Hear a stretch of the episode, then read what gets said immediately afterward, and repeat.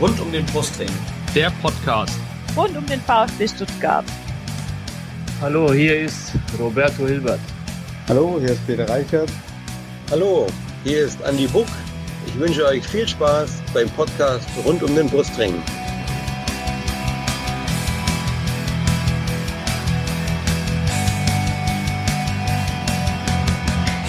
Herzlich willkommen zum Podcast rund um den Brustring. Mein Name ist Lennart. Und mein Name ist Yannick.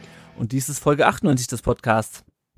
Ja, es ist ein bisschen her, seit wir das letzte Mal aufgenommen haben. Das war letzte Woche Sonntag und seitdem ist viel passiert.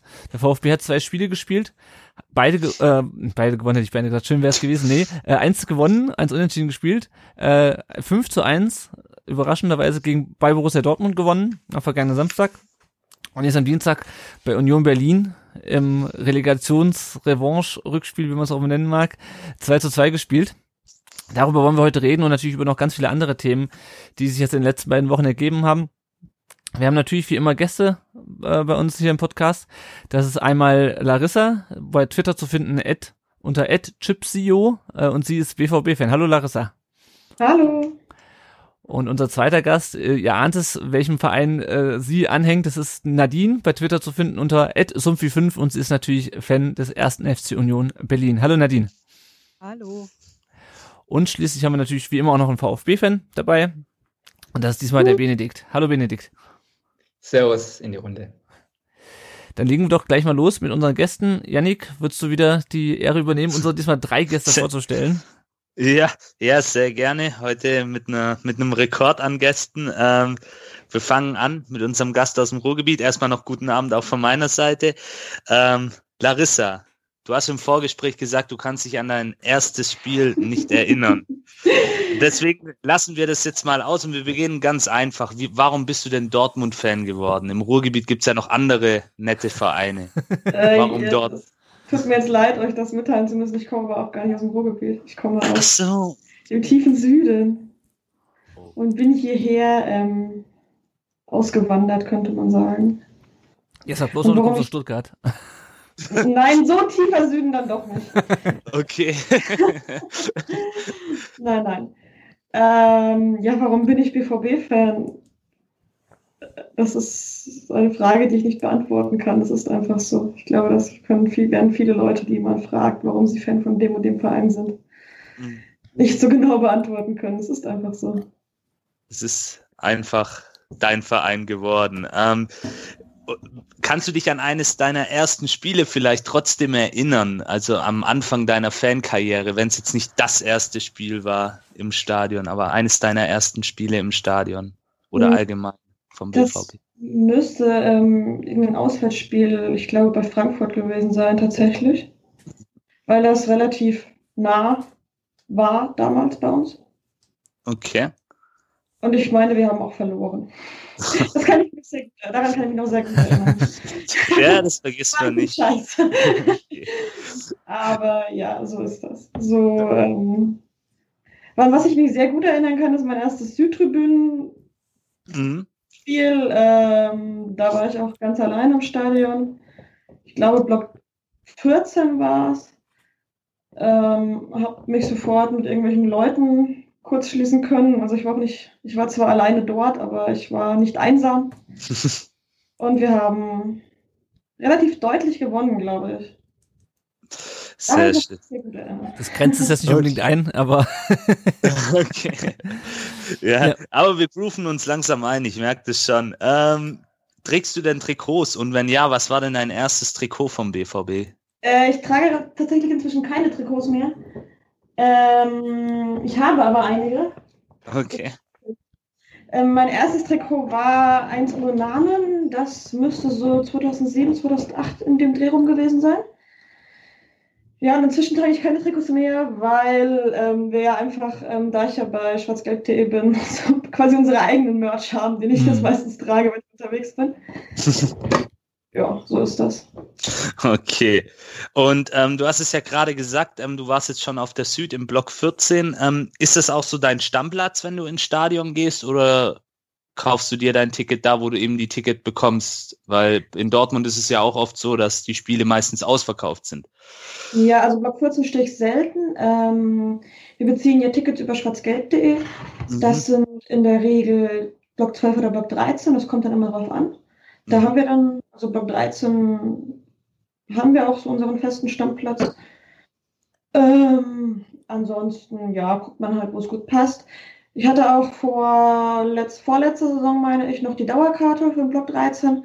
Die habe ich aber abgegeben, weil ich ähm, selber jetzt auch im Fußball unterwegs bin und wir samstags meistens Spiele haben. Mhm. Und ich dann halt nicht oft genug selber ins Stadion könnte, um okay. eben, dass es sich lohnen würde, eine Dauerkarte zu haben. Und da ich halt ähm, eigentlich immer an Tickets komme über schwarzgeld.de, ähm, habe ich da auch gar keine, keinen unbedingten Bedarf an einer Dauerkarte gehabt, wenn ich nicht zu jedem okay. spielen kann. Mhm. Okay, Larissa, vielen Dank erstmal bis dahin. Ähm, dann kommen wir zu unserem Gast aus dem Osten Berlins. Aber du, Nadine, du kommst aber aus Berlin, habe ich gesehen, oder? Du bist eine Köpenickerin. Ja, gut, also besser geht's ja nicht. Besser geht's ja nicht. Dann brauche ich wahrscheinlich mir auch nicht die, dir die Frage stellen, warum bist du Unionerin geworden und nicht Hertanerin oder gibt es ja auch noch ein paar andere Vereine in, in und um Berlin? Ja, da gibt's diese ganz witzige Geschichte, ähm, dass ich erst angefangen habe, Fußball zu spielen festgestellt habe, auch Mensch, man müsste ja von irgendeinem Verein dann anscheinend Fan sein, weil das machen ja alle so. Und ja, zu welchem Verein geht man denn in Berlin, wenn man 12, 13 Jahre alt ist und nicht mal weiß, dass in Köpenick ein Verein in der Oberliga oder so spielt? Man geht ja. zu Hertha. Zu Hertha. Ja, da habe ich tatsächlich angefangen und dachte halt, ich wäre Hertha-Fan. ähm, ja, meine, meine Erzieherin aus der Schule, meine Horterzieherin, die war da ein bisschen anderer Meinung. Die hat mir dann immer ähm, Merchandise sozusagen von Union geschenkt. und hat mich dann auch mal mit zum Spiel mitgenommen und so. Und ja, so kam es dann, dass ich festgestellt habe, dass das in Köpenick doch alles viel interessanter ist, viel näher und äh, also halt im Stadion diese Nähe viel, viel interessanter ist und dann wurden meine Hertha-Sachen halt an meine Freunde verschenkt. sehr, sehr, sehr schöne Story. Geschichte, ja. wirklich. Ja. Echt cool. Du hast es ja gerade erwähnt, also quasi deine Horterzieherin hat dich mitgenommen das erste Mal in die alte Försterei. Kannst du dich noch erinnern? Kannst du uns noch was erzählen? Gegen wen war es? Wie ging es aus? Mhm, das war im Mai 2004 gegen den Karlsruher SC. Oh. Ja, und passend zu unserem Spiel ging das Spiel damals 2 zu 2 aus. ähm, ans Spiel selber kann ich mich eigentlich gar nicht so erinnern, weil die ganzen Eindrücke erstmal auf mich eingeprasselt sind. Also damals waren wir noch so 7000 Fans in der alten Försterei. Hm. Okay. Was natürlich echt ein Witz ist. Es war ein Zweitligaspiel. Danach äh, ist Union erst abgestiegen in die unteren Klassen sozusagen. Und ich kann mich halt nur daran erinnern, dass halt die Stimmung aus dem Ultrablock total fesselnd war. Ich glaube, ich habe da mehr in den Ultrablock rübergeguckt als irgendwie aufs Spielfeld. Saß dann da noch auf so einem Wellenbrecher bei uns im schönen alten Stadion noch. Und ja, wie gesagt, ich war danach mehr für Union zu haben eigentlich als für Hertha. Also war ein gutes Erlebnis anscheinend. ein prägendes Erlebnis auf jeden Fall für dein weiteres ja. Leben. Ja. Ähm, trägst du auch Trikots von Union und wenn ja, was war denn dein erstes Trikot, was du also, hattest? Ja, Trikots trage ich. Das ist auch so mein Spieltagsritual, äh, zumindest als man noch ins Stadion gegangen ist. Mhm. Da war dann Trikot irgendwie immer Pflicht. Ähm, das erste Trikot war damals ein Torwart-Trikot. Das haben mir meine Freunde geschenkt aus der Saison 2008, 2009 mit Carsten Busch hinten drauf. Ähm, ja, im Nachhinein betrachtet war er halt ein Fliegenfänger, aber irgendwas fand ich an ihm damals halt gut. Äh, deswegen war der damals auf meinem Trikot hinten drauf. Ah. Selbst gekauft war das dann, glaube ich, erst von 2010, 2011 das erste Trikot und das war dann ohne Flock. Okay. Ähm, und auch an dich die Frage, dein Stammplatz in der alten Försterei oder hast du überhaupt einen Stammplatz, hast eine Dauerkarte, wo findet man dich? Ich habe eine Dauerkarte seit drei Jahren, Gott sei Dank. Danach gab es keine mehr. ähm, ich stehe auf Höhe der, des Elfmeterpunktes zur Waldseite hin, also zu unserem Ultrablock quasi ist halt bei uns relativ schwer zu beschreiben, weil man ja, ja. sich auf der kompletten Gegengrade frei bewegen kann, wie mm. man mhm. will. Aber wie gesagt, so Höhe Elfmeterpunkt relativ weit unten am Zaun, beziehungsweise ganz unten am Zaun. Da findet man mich dann. Das heißt, du hast die Ab Abseitsstellung von Gonzales quasi damals direkt äh, erkannt, oder? Weil müsste, ja, natürlich. Doch, müsste doch direkt die, die Höhe gewesen sein, oder? Wo er stand und wo dann auch das, äh, das Tor äh, viel was nicht gegeben ist. In, in, genau. Gegeben wurde in der Relegation, ja. Ja, ich kann auch immer schön die Schiedsrichterassistenten voll pöbeln, weil die natürlich immer direkt vor mir laufen. Wunderbar. Ja, ja, okay. Ja, ja. Danke ähm, an dich jetzt auch für die Beantwortung der Fragen und danke an Lennart für den netten Flashback. Ja, das, ich habe hab, hab gerade ja. hab so überlegt, wo das sein könnte. Da fiel mir ein so, ja, hm, das war genau da. Hm, okay. ja, genau, da wo Gonzales stand. Ja, ja ich habe hab die Bilder wieder vor mir. Herzlichen ja. Dank. Ja, gut, okay. Ähm, dann haben wir ja noch einen dritten Gast in der Runde. Ähm, das ist der Benedikt. Ähm, Servus Benedikt, du musstest jetzt kurz warten. Ähm, auch oh. an die Frage, wie bist du zum VfB gekommen, also zu deinem Verein? Wow, wie bin ich zum VfB gekommen? Ja, also ich glaube, äh, meine Vorredner haben das schon relativ gut gesagt. Ähm, manchmal weiß man das gar nicht, wie man das, äh, wie, wie man dazu geworden ist. Man war es einfach und ich glaube, ich bin schon einfach rot-weiß auf die Welt gekommen. Also quasi in die Wiege gelegt bekommen vom Vater, von der Mutter. So schaut's aus, auf jeden Fall. Obwohl beide nicht aus dem Stuttgarter Raum sind. Aber nichtsdestotrotz war das so das Nächste. Ähm, ich glaube, mein Vater war damals noch Waldorf-Mannheim-Fan und sowas. Und da war ich, glaube ich, auch mal auf so einer klapprigen Tribüne irgendwo mit, als, äh, mit dabei als kleiner Steppke. Aber dafür hat es dann nicht gereicht. Dafür habe ich auch viel zu wenig vom Spiel gesehen. Aber für den VfB auf jeden Fall bei so einer beeindruckenden Kulisse, dann, also spätestens bei meinem ersten Spiel, hat es mich dann auf jeden Fall geflasht. Und habe ich gesagt, hier will ich bleiben, zumindest als Fan. Sehr gut. Ähm, ja, dein erstes Spiel im Neckarstadion. Kannst du dich noch dran erinnern, gegen wen war es und wann?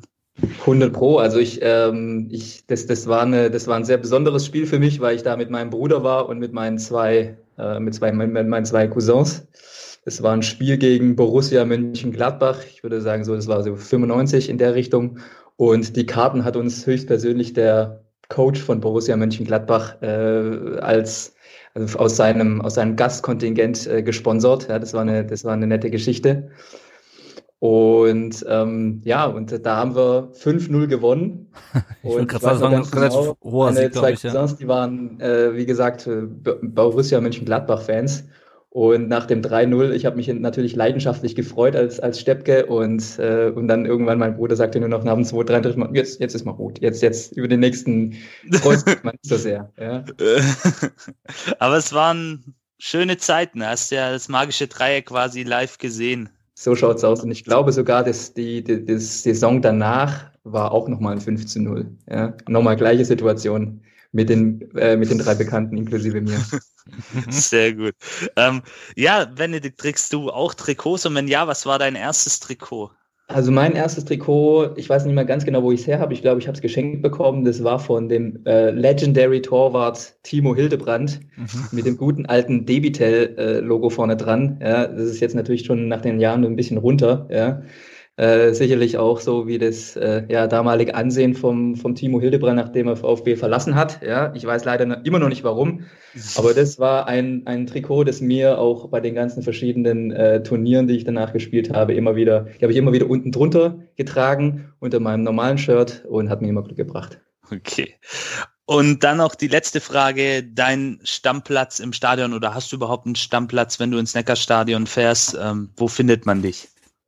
Neckarstadion, hervorragend, das finde ich gut. Ja. Okay, super. Ähm, also ich bin sehr, sehr gerne, ich habe keine Dauerkarte, aber ich bin sehr, sehr gerne in dieser, äh, auf der Untertürkheimer äh, Tribüne und zwar in den, so den 71, 73er Blocks, das ist genau da, wenn man reinkommt, ja, da kommt man, und dann ist ja über einem, beginnt ja dann die Tribüne und unter einem und wenn man genau über dem Eingang sitzt, dann sitzt man erhöht, äh, ist unterm Dach und man hat die perfekte Sicht aufs Spielfeld, hat keine Leute vor sich und, äh, und kann die, äh, die Cannstatter Kurve voll genießen. Sehr schön. Super. Gut. Ja, hoffen wir mal, dass, das, dass wir das irgendwann auch wieder können. Ja, schön. Dann würde ich sagen, reden wir doch mal über das erste von den beiden Spielen. Und äh, Larissa, so leid es mir tut, äh, fünf Tore sind leider eine sehr gute Überleitung zu diesem Spiel. ähm, denn der VfB hat einigermaßen überraschend äh, mit 5 zu 1 in Dortmund gewonnen. Ähm, ja, wir würd, ich würde erstmal kurz auf die Aufstellung ähm, gucken und dann äh, das Spiel so ein bisschen durchgehen und dann äh, an äh, Punkten, wo es was zu diskutieren gibt, ein bisschen drüber diskutieren. Äh, erstmal kurz zur Aufstellung. Ähm, Förster und Klimovic waren beim VfB vorne neu drin. Äh, Gonzalo Castro war ja gesperrt nach der nach der fünften gelben äh, gegen Bremen. Äh, dafür hat dann Marc Oliver Kempf äh, die Binde übernommen. Und das Spiel ging los und der VfB hat eigentlich relativ gut vorgelegt, also hatte ähm, gute Chancen. In, in der ersten Viertelstunde Mangala, dann dieser Freistoß von Sosa, Kulibali und was mich vor allem überrascht hatte, äh, überrascht hat, dass er unglaublich viel Platz am 16er der Borussia hatte. Janik, ging's dir auch so? Äh, ja, also ich war allgemein überrascht von dieser ganzen, von diesem ganzen Auftritt beider Mannschaften. Ähm, da, damit hätte ich nicht gerechnet und dass er dann da so viel Platz hat, das ist eigentlich eher untypisch, weil ich eigentlich die Dortmunder sehr stabil in der Defensive in Erinnerung hatte. ja, eigentlich. Ja, ja, eigentlich. Ich glaube, es waren auch bis dahin, ähm, bis dahin hatte du nur zehn Gegentore, oder Larissa? Wenn ich wenn ich richtig ähm, im, im Kopf habe. Oh, das weiß ich jetzt nicht im Kopf, aber ich habe uns als nicht, nicht unbedingt als stabil jetzt in Erinnerung. Ja. ähm, ja, wir haben jetzt 16 Gegentore, dann hatten wir damals 10 Gegentore, genau. Ja, ja. Ist ja keine so, also wir haben, glaube ich, wir hatten, glaube ich, 17 Gegentore oder 16 Gegentore von dem Spiel. Das ist ein guter also, Wert eigentlich für die Bundesliga. 10, ja. ist eigentlich, eigentlich ein, kein, kein schlechter Wert. Ähm, genau, und dann kam es in der in der 24. Minute bzw. in der 27. Minute ähm, kurz zum Aufreger. Es gab diese Szene mit Reina gegen gegen Sosa im 16er, wo äh, ich glaube die Dortmunder einen Elfmeter auch gefordert hatten oder zumindestens damit gerechnet wurde, dass es irgendwie einen Elfmeter gibt. Ähm, Larissa, wie hast du es gesehen? Hättest du hast du dann Elfmeter erwartet? Es war ja glaube ich so, dass Reina mit dem Ball, Bein zum Ball hochgeht und Sosa quasi so unter ihm äh, unter ihm drunter läuft und er dann äh, Reina mit seinem Bein dann an Sosa so ein bisschen hängen bleibt. Wie hast du die Szene gesehen? Es ist so ein bisschen 50-50 in meinen Augen gewesen, weil, ja, wie du sagst, der ist so ein bisschen hängen geblieben. Ähm, es ist auf jeden Fall einer, den man geben kann, aber nicht geben muss. Mhm. ähm, ich habe mich eigentlich, ich habe den aber, bis du es gerade eben angesprochen hast, habe ich Szene aber auch tatsächlich schon wieder komplett vergessen gehabt. Ich glaube auch nicht, dass dieser Elfmeter irgendwas am Spielendstand oder am Spielverlauf geändert hätte. Mhm. Ähm, ja, ich, ich muss jetzt erstmal überlegen, was meint er mit Elfmeter für Dortmund, wenn ich das völlig verdrängt hatte um, durch den weiteren Verlauf dieses ja. Spiels. Es sah auf jeden Fall sehr unglücklich aus, weil wie gesagt, Rainer, glaube ich, hoch mit dem, mit dem Bein hochgeht, um den Ball ähm, zu, zu erreichen und Sosa unterläuft mhm. ihn und es sieht einfach sehr unglücklich aus. Also ähm, ja, also ich glaube, man hätte sich nicht beschweren können, weil Sosa natürlich schon irgendwie so reingeht, dass er ihn ein bisschen behindert, aber ja, es ist, ist schwierig. Also ganz eindeutig war es für mich auch nicht. Ähm, viel eindeutiger hingegen war, finde ich zumindest, der Elfmeter, den der VfB dann bekommen hat, nachdem Can ähm, Glimovic gefault hat. Benedikt, da ist, gibt's glaube ich nichts zu diskutieren, oder? An dem Elfmeter. Uh, nee, da gibt's auf jeden Fall nichts zu diskutieren. Ich, ich fand, äh, ich, ich fand es eine klare Geschichte, ja, aber äh, was ich sehr bemerkenswert fand, was ich auch im Prinzip das ganze Spiel aus sich durchgezogen hat, war einfach diese einfach die, diese offensive Neuorientierung des VfB. Wenn wir jetzt mal an letzte Saison denken, Zweitliga, da hätte es so mhm. einen Pass nach vorne nie gegeben. Und speziell von, äh, vom, vom Förster, der ja normalerweise eigentlich immer so die eingebaute Handbremse im Spiel des VfB ist, äh, hätte ja noch niemals einen, einen, einen Pass nach vorne gebracht. Ja, jetzt hat er das hervorragend gemacht. Uh, ganz klasse bediente da den Klimowitz und äh, ja, und äh, Can versucht dann natürlich in höchster Not zu retten, was zu retten ist, äh, muss natürlich dann äh, extremes Risiko gehen und ja, dann, äh, dann fällt er ihn. Also, aber klar, keine, keine Diskussion, klar Elfmeter für mich. Ja, ist ja ein bisschen ähm, beeindruckend auch, dass wir schon wieder ein Elfmeter-Tor machen. Äh, normalerweise kriegen wir nicht so viele Elfmeter und wenn, dann verschießen wir sie. Äh, war aber für mich in dem Spiel auch irgendwie so ein Hinweis darauf, dass der VfB einfach offensiv auch sehr schnell war und in dem Fall dann halt zu schnell für, für die Borussia. Ähm, Wamagituka macht den dann rein, dass der Elfmeter schießen kann, das haben wir ja schon gegen Bremen gesehen. Dann hatten wir in der 30. nochmal do eine Doppelchance von Kulibali und Klimovic und dann hätte Klimovic am Ende doch noch äh, ein Tor gemacht. Und ich finde diese Szene ganz bezeichnet, denn eigentlich ähm, waren die Dortmunder im Angriff und Endo fängt diesen langen Ball nach vorne ab und spielt ihn aber direkt auf Klimovic. Und der scheitert dann äh, leider scheitert scheitert scheitert scheitert leider dann an äh, an Birki in der 38. Ähm, Janik, ich fand diese Szene, dieses, dass Endo den Ball, der nimmt ihn ja an und trägt ihn sofort weiter ins Mittelfeld und leitet sofort den, den Gegenangriff ein. Ähm, ich fand den ziemlich bezeichnend eigentlich für das VfB-Spiel, ähm, weil es einfach bei uns immer super schnell nach vorne ging. Äh, hast du die Szene noch so in Erinnerung auch? Ja, definitiv. Und es ist vor allem auch bezeichnend für Wataru Endo, für sein Spiel. Ähm, mhm. Er hat einfach dieses Auge für seine Mitspieler, diese Qualität im Fuß, den Ball dann auch wirklich so exakt reinzuspielen. Ähm, ich nenne ihn ja immer so ein bisschen den japanischen Toni Groß in unseren Reihen, ähm, weil, er, weil mich vieles in seinem Spiel an Toni Groß erinnert bei Real Madrid. Ähm, der ist zwar da auch nicht immer derjenige, der dann offensiv Radau macht, aber eben auch die Bälle seinen Mitspielern zuspielt. Gut, gerade ist Real auch nicht so gut, aber in früheren Zeiten äh, war er auch der Schlüssel für das Spiel und so ist es, sehe ich es bei Endo eben auch. Seine Qualitäten tragen dazu bei, dass wir dieses Spiel dann auch aufziehen können. Mhm. Auch wenn er manchmal vielleicht nicht so auffällig ist wie andere Spieler, aber er ist eigentlich ja zusammen mit Mangala das Gehirn der Mannschaft. Maschinenraum, ja. wie auch immer. Ja, Gibt's ja, ja. genug. Das hätte mal jemand dem Team Walter sagen müssen, glaube ich. Ja, das stimmt. Also das ist so im Nachhinein muss man sich echt wundern, dass er den nicht von Anfang an aufgespielt, aufgestellt hat. Aber gut, mhm. ähm, dann direkt nach dieser Chance gleicht dann der BVB aus. Guerrero schlägt den langen Ball auf Reiner und der macht es einfach, man muss einfach sagen, echt gut. Ähm, der läuft erstmal Silas davon, nimmt den Ball aus der Luft und lupft ihn quasi direkt über Kurbel drüber. Larissa, wie überrascht warst du von dem Tor? Mhm. Ziemlich. weil ja, der Spielverlauf hat es nicht wirklich hergegeben, ähm, aber ja, das war dann einfach von beiden die individuelle Klasse. Also mhm. Guerrero macht das einfach, dieser Pass, der ist schon, also der war schon extrem gut. Ähm, ich glaube auch Guerrero ist so ziemlich das Beste, was wir fußballerisch zu bieten haben. Äh, wir sagen intern immer, ähm, es ist gut, dass keiner, inklusive er, eigentlich weiß, wie gut er ist. Weil bei allen Leuten, über die es immer irgendwelche Transfergerüchte gibt, Sancho, Holland jetzt zur Zeit oder Reus oder was auch immer, äh, Guerrero fällt irgendwie nie. Und das ist sehr, sehr schön, weil ich halte ihn für einen unfassbar guten Fußballer und auch mit den wichtigsten Spielern in unserem Kader. Ja, und wie Reiner das dann macht, ja, da muss man nicht drüber reden, das ist wirklich klasse. Ja, aber war halt auch ein Tor, das wirklich rein auf ja, der individuellen Klasse beruhte und irgendwie nichts mit Taktik oder der Teamleistung zu tun mhm. hatte. Und ja, das rächte sich dann leider am Ende. Ne? Mhm. Aber das Tor war schön, also ich habe mich sehr gefreut zu dem Zeitpunkt.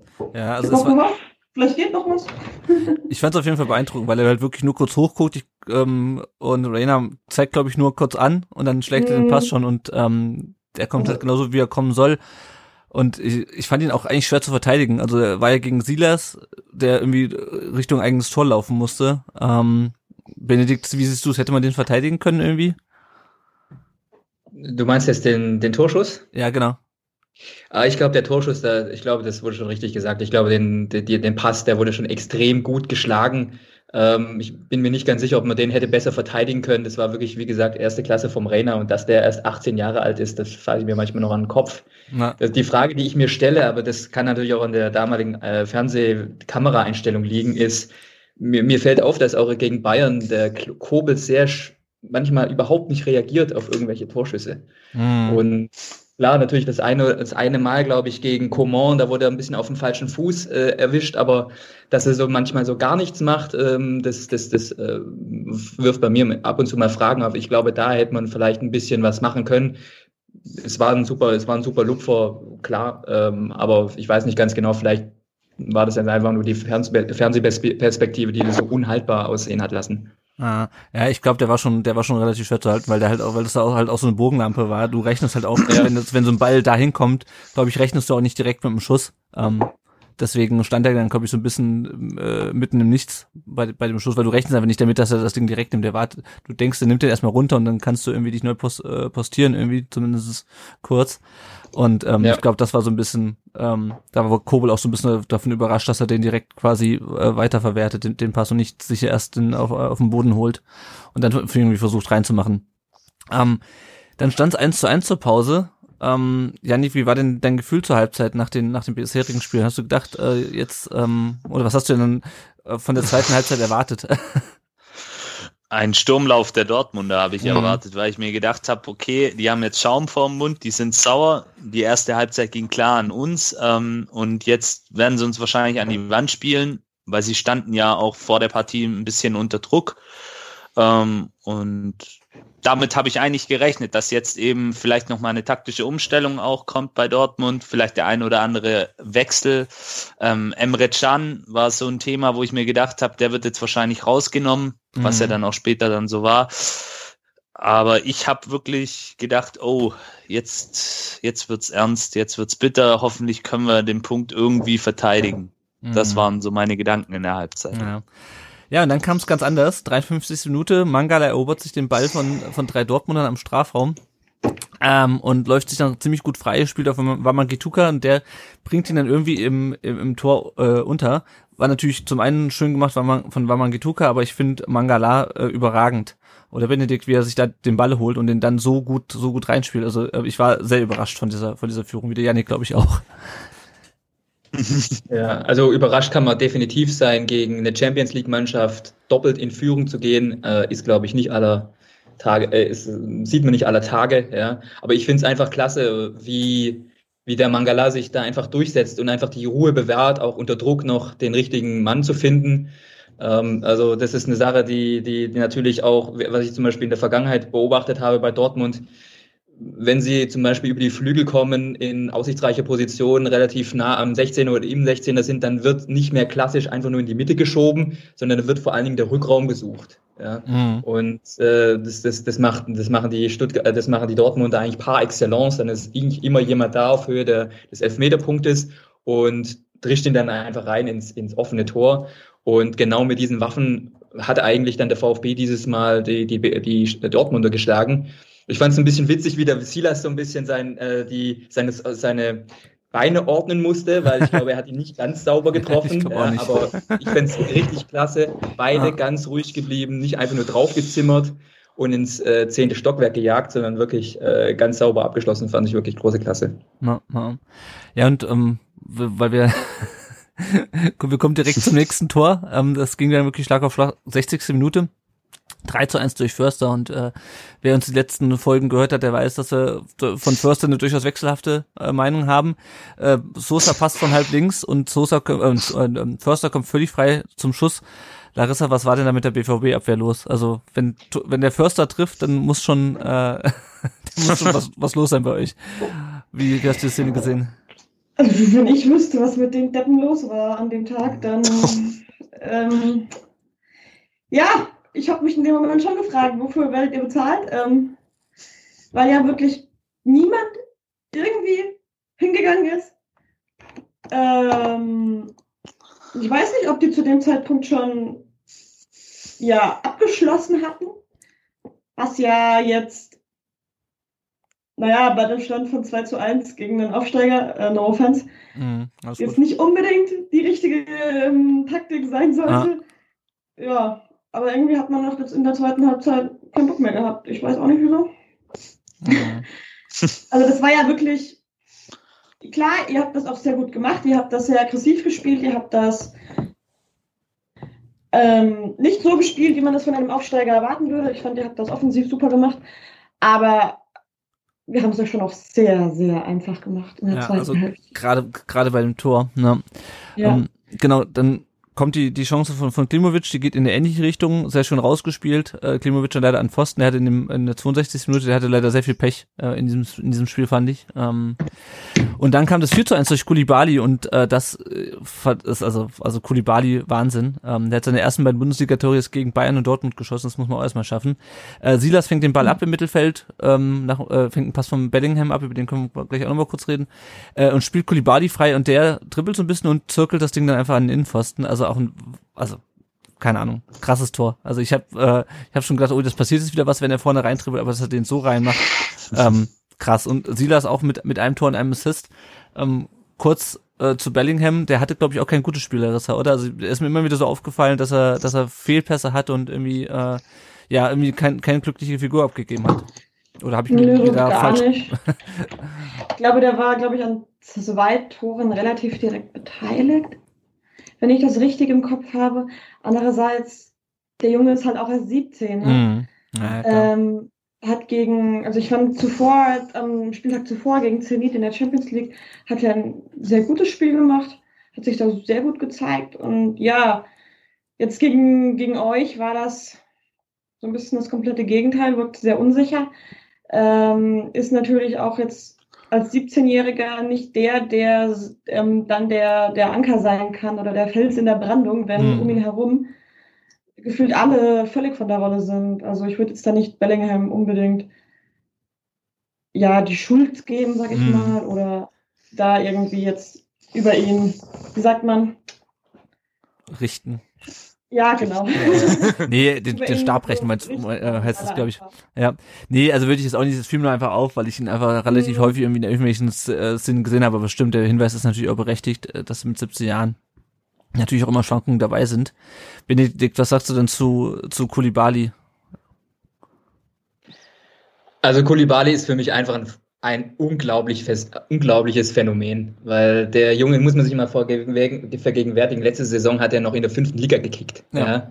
Und jetzt, äh, und jetzt macht er hier mal geschwind auf der Außenbahn den Mats Hummels nass. Ja, so. Ich, ich habe mich nur, ich habe mich nur gefragt, was, was, was denkt der Mats, Mats Hummels im 1 gegen 1 gegen eine Kulibali? Komm, der macht es nicht, der macht es nicht. Oh, er macht's. Ach shit. Ja. Mhm. Äh, also das, das, ich denke schon, dass er da, äh, ich sag mal, in der Hinsicht äh, das gut verteidigt, in der Hinsicht, weil von dort aus direkt gegen äh, an den Innenpfosten zu schnibbeln, ist, äh, ist, ist, ist sicherlich Wahnsinn. Aber ähm, ich, grundsätzlich finde ich es einfach eine klasse Sache, auch insgesamt vom VfB, was, was die für eine Entwicklung nehmen. Und da können wir jetzt nicht nur in Kulibali nehmen, sondern auch andere, die sich einfach jeden, jede Woche weiterentwickeln. Und speziell Kulibali auch, wir werden sicherlich auch noch im, nächsten äh, Spiel darüber sprechen. Er, er hat eine physische Präsenz, die vielen seiner Vorgänger, wie zum Beispiel Chadrak Akolo, einfach abgegangen mhm. sind, ja, bei einer physischen Äh, haben sie sofort den Ball verloren, hingeschmissen. Äh, gleich ging es weiter für die gegnerische Mannschaft. Er ist robust, aber er spielt auch unerschrocken nach vorne. Ja, und das macht mir einfach einen unglaublich großen Spaß, einfach zuzuschauen, weil der Junge einfach sagt: Hey, ich gehe vorne raus, ich dribbel, ich nehme mal ein Herz und wenn es nicht klappt, ja, dann dann kommt eine nächste Chance. Ja, und das muss ich wirklich sagen, das finde ich ganz, ganz toll dieses äh, diese Saison beim äh, beim VfB. Bitte weiter so. Ja, ja. Ich glaube, Kulibali, ich habe noch die Woche irgendeine Statistik gelesen, dass Kulibali, ich glaube, pro Spiel sieben Triplings versucht oder so und das ist irgendwie Liga-Bestwert. Ähm, laut irgendeiner Statistik. Also auf jeden Fall, ähm, ja, das beschreibt das, belegt das nochmal ganz gut mit Zahlen, was du auch gerade beschrieben hast. Dann ähm, kam Massimo für, für Silas und Gonzales für, für Kulibali. Gonzales dann ähm, von der von der Bank, äh, wie, wie erwartet. Und es ist natürlich geil, wenn du bei einem Stand von 4-1 ähm, Gonzales einwechseln kannst, wo wir schon die ganze Zeit gehofft haben, dass der wieder spielen kann, wo dann auch irgendwie gegen Bremen schon überlegt wurde, kann er spielen, kann er nicht spielen. Ähm, und dann wurde der BVB äh, relativ dominant, hatte relativ viel Ballbesitz. Ähm, ich glaube, am Ende waren es für den VfB 28% Ballbesitz in dem Spiel nur, was ich auch schon krass finde. Ähm, aber sie waren halt relativ harmlos. Ähm, vor allem Anton fand ich in dieser Phase unglaublich zweikampfstark hinten. Der hat dann echt viel, viel weggemacht. Lee Eckloff kam dann für Philipp Fürst in der 77. Und ähm, ja, dann hat man gemerkt, dass Nicolas Gonzalez unbedingt jetzt auch noch äh, sein Tor machen will äh, in diesem Spiel. Ähm, wollte den ersten Elfmeter haben, dann äh, in der 80. hätte er auf Eckloff abspielen können, vielleicht müssen, übersieht ihn dann. Ähm, und dann lag der Ball aber plötzlich im Tor von Gregor Kobel, denn äh, Reiner äh, hatte geschossen, Mukoko stand im Abseits. Äh, wenn wir über äh, junge Talente sprechen, müssen wir natürlich äh, auch über den sprechen, äh, Yusufa Mukoko. Ähm, Janik, wurdest du noch mal nervös, als es plötzlich 2 zu 4 stand in der 87. Minute? Ja, ich war ehrlich gesagt bis zur 90. Minute nervös. Ähm, ich habe auf Twitter ein, ein, schönes Zitat gelesen. Ähm, wenn man VfB-Fan ist, dann ist man bis zur 85. oder ist man beim Stand von 5-1 in der 85. immer noch nervös. Ähm, ja, so war es tatsächlich. Natürlich habe ich dann gedacht, okay, ähm, wenn das Tor gezählt hätte, sind wir ehrlich, Dortmund ist sicherlich eine Mannschaft, ähm, auch wenn sie da einen schlechten Auftritt bisher hatten, die hätten noch in dieser restlichen Zeit auch noch zwei weitere Kisten machen können. Mhm. Die Qualität haben sie. Und du sprichst es an, es war mitten in einer Dominanzphase von Dortmund und das Tor wäre ihnen, glaube ich, schon nochmal gut reingelaufen. Und dann ja. hätten sie vielleicht nochmal ihre dritte, vierte Luft in dem Spiel bekommen und hätten zur Schlussoffensive geblasen. Also umso erleichterter war ich dann, als es aberkannt wurde. Ja, ja. Das Tor. Und ich glaube noch ja, erleichtert. Kurz da, mhm. war ich. Ja, noch erleichterter war man, glaube ich, als Gonzales doch noch sein Tor gemacht hat. Ähm, Mangala äh, nimmt einen Fehlpass von Schulz und leitet ihn direkt äh, auf Gonzales weiter und der macht dann noch das, das 5 zu 1. Ähm, ja, und dann stand, wie gesagt, der erste Sieg in Dortmund seit 2006, 2007 fest und der höchste seit 1993. Ähm, ja, vielleicht nochmal ganz kurz zum BVB, bevor wir noch kurz ähm, über aus der Sicht des VfB sprechen. Lucian Favre wurde dann am Sonntag entlassen. Larissa, kannst du es nachvollziehen? Ja, absolut. Ähm, weil er, also er nicht das Gefühl gegeben hat, dass ähm, er eine Lösung für die Misere hat. Mhm. Ich hatte vor allem gegen Stuttgart schon das Gefühl, okay, der weiß irgendwie auch nicht mehr so richtig, was er jetzt tun soll mit den Leuten. Ähm, ja, Favre war ja immer so ein bisschen bei uns nie ganz ohne Kritik. Ähm, fand ich mitunter auch sehr hart ihm gegenüber, ähm, weil er eigentlich ja in der Zeit, wo er bei uns war, sich nie wirklich was hat zu Schulden kommen lassen. Sein Problem war halt immer, dass er ähm, ja Entscheidungen getroffen hat, die viele nicht nachvollziehen konnten auf der Couch. mhm. Und auch sehr ferngehalten wurde von der Kommunikationsabteilung von jeglicher Öffentlichkeit, sage ich mal und auch nicht der Typ für wahnsinnige Emotionen war, was ihm ja auch immer vorgehalten wurde. Mm, na. Ja, jetzt am Ende glaube ich nicht mehr, dann nicht, dass es eine andere Lösung gab. Es wurde ja auch schon ein bisschen so angedeutet, die Mannschaft hat nicht mehr auf ihn gehört, der kam nicht mehr bei ihnen durch. Er wäre zu nett gewesen, was ich auch eine sehr harte Aussage finde. Ähm, also was, finde ich, äh, sehr kein gutes Licht auf die Mannschaft wirft. Und ja, ich glaube, es war nötig, aber es ist auf, reicht auf keinen Fall. Also, wenn man sich das anguckt, bei diesem Verein, bei dieser Mannschaft, da liegen, laufen so viele Dinge schief oder sind so viele Dinge schief gelaufen in der jüngsten Vergangenheit, die müssen jetzt einfach aufgearbeitet werden. Da muss man Lösungen finden. Sonst, ansonsten steht auch ein, ein äh, nicht Maßen, wer, wie heißt der? Entschuldigung. Wir haben in der Vergangenheit jetzt so oft darüber geredet, dass Maßen der neue Trainer wird. Und jetzt habe ich, aber er ist immer noch bei meiner U23, alles gut. Ähm, ja, sonst steht auch Terzic in einem halben Jahr vor dem Haufen und weiß nicht mehr, was mhm. er mit denen machen soll, weil die einfach ihm, ja, nicht motivierbar sind oder keine Ahnung, was deren Problem ist. Ja. Äh, man hat ja irgendwie so das Gefühl, dass rund um das Trainingszentrum in Barakel so eine fast schon pathologische Fatigue äh, sich ausbreitet, sobald man diesen Kosmos betritt wird man innerhalb eines halben Jahres vom absoluten Mentalitätsmonster zu so einem Latschatten denkst. Mm. Wenn man sich das anguckt, so Witzel, äh, der bei seiner, bei seiner Ankunft sowas von bosshaft war.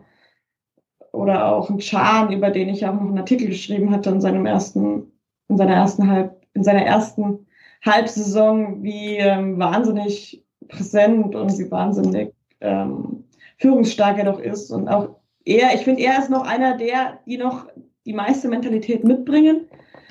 Ähm, Mentalitätsscheiß ist ja auch so ein geflügeltes Wort bei uns geworden. Stimmt, ja, ich erinnere mich, ja.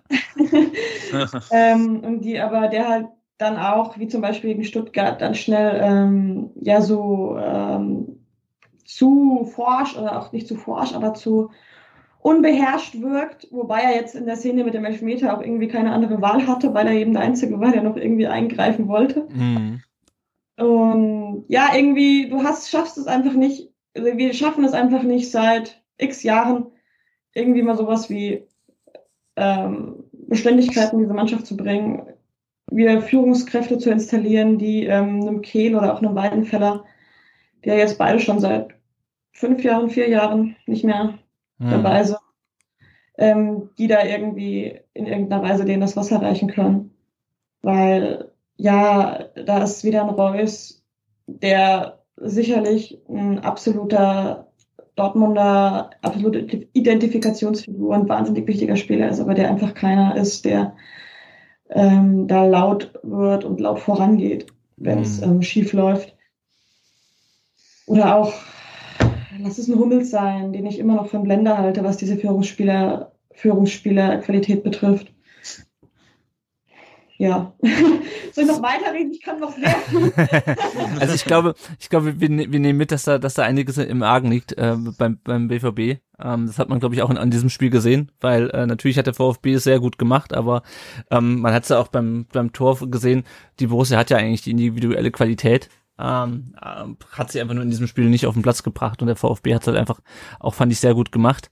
Ähm, taktisch, sorry, dass ich nochmal, ich habe also Gerne. taktisch nicht 100 pro verstanden, warum spielt man, wenn man ohnehin schon keinen Stürmer hat, wobei ich mir auch die Frage stelle, warum haben wir nur einen Stürmer und mm. Mokoko, der Sechste ist, ähm, warum man dann mit Dreier- oder mit Fünferkette spielen lässt und sich somit in der Offensive wieder um einen weiteren Spieler beraubt. Mhm. Verstehe ich auch nicht. Ich verstehe aber auch nicht, ja, warum wir nur einen Stürmer haben und halt Mokoko, der völlig überraschend mit 16 Jahren noch nicht in der Bundesliga alles in Grund und Boden schießt.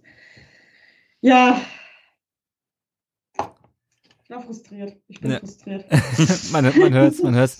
Ähm, ganz anders, harter Bruch ist, aber ganz anders geht es natürlich den Leuten, die bei uns bei Twitter und Facebook kommentiert haben. Ähm, der eine schreibt, egal ob Fan oder nicht, das Spiel war super und hätte eigentlich höher ausgehen müssen. Ähm, dem kann man nicht so richtig widersprechen, wenn man sich beispielsweise den Pfostenschuss ähm, äh, von Klimovic anschaut.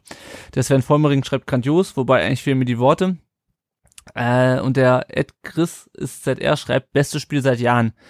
Benedikt, ähm, da habe ich, da ich auch drüber nachgedacht. Es war für mich eigentlich echt das beste VfB-Spiel seit mindestens zehn Jahren. Das gibt's ja ähnlich. Oh, definitiv, auf jeden Fall. Also ich war definitiv äh, nass geschwitzt nach dem ganzen, ja, äh, nach dem ganzen Spiel. Es war unglaublich, wie, wie der VfB da aufgetreten ist. Äh, klar, ich meine, die Larissa hat es schon vorhin richtig gesagt, die, die äh, Dortmunder waren sicherlich nicht in der besten Verfassung, aber ich denke jetzt das Ganze auf, nur auf Dortmund insgesamt zu schieben, dass die einfach schlecht gespielt haben, ich glaube, das wäre, das würde der Leistung vom VfB nicht gerecht werden. Und äh, alles, was wir eigentlich in der letzten Saison haben vermissen äh, lassen vom, vom VfB aus, haben wir diese, zumindest dieses Spiel sehr, sehr gut umgesetzt. Allein schon der, ähm, der, der, der super Pass von Mangala zum 5 zu 1 auf den, auf den Gonzales letztes Jahr undenkbar gewesen, äh, nimmt den Ball eigentlich auf Richtung 16er oder Mitte der, der Stuttgarter Spielhälfte und spielt den eigentlich mit einem perfekten Pass direkt auf Gonzales in den Lauf durch zwei äh, Verteidiger durch. Also wirklich äh, Wahnsinn und da muss ich wirklich sagen, zumindest das ist das äh, Beste, was ich schon seit langem vom VfB jetzt äh, gesehen habe. Ja. Und es freut mich immer wieder, einfach auch die anderen Charaktere zu sehen, wie der VfB wirklich von jedem Spiel zu Spiel besser wird. Ja. Mm, na, na. Der Lukas schreibt, klasse Leistung von unserer Offensive, aber wie wichtig war bitte Endo? Den, über den hatten wir auch schon gesprochen. Äh, dann gibt's noch ein paar sarkastische humoristische Kommentare, wie man es auch mal nennen will. Der Armin Schmidt schreibt bei Facebook schon wieder ein Gegentor.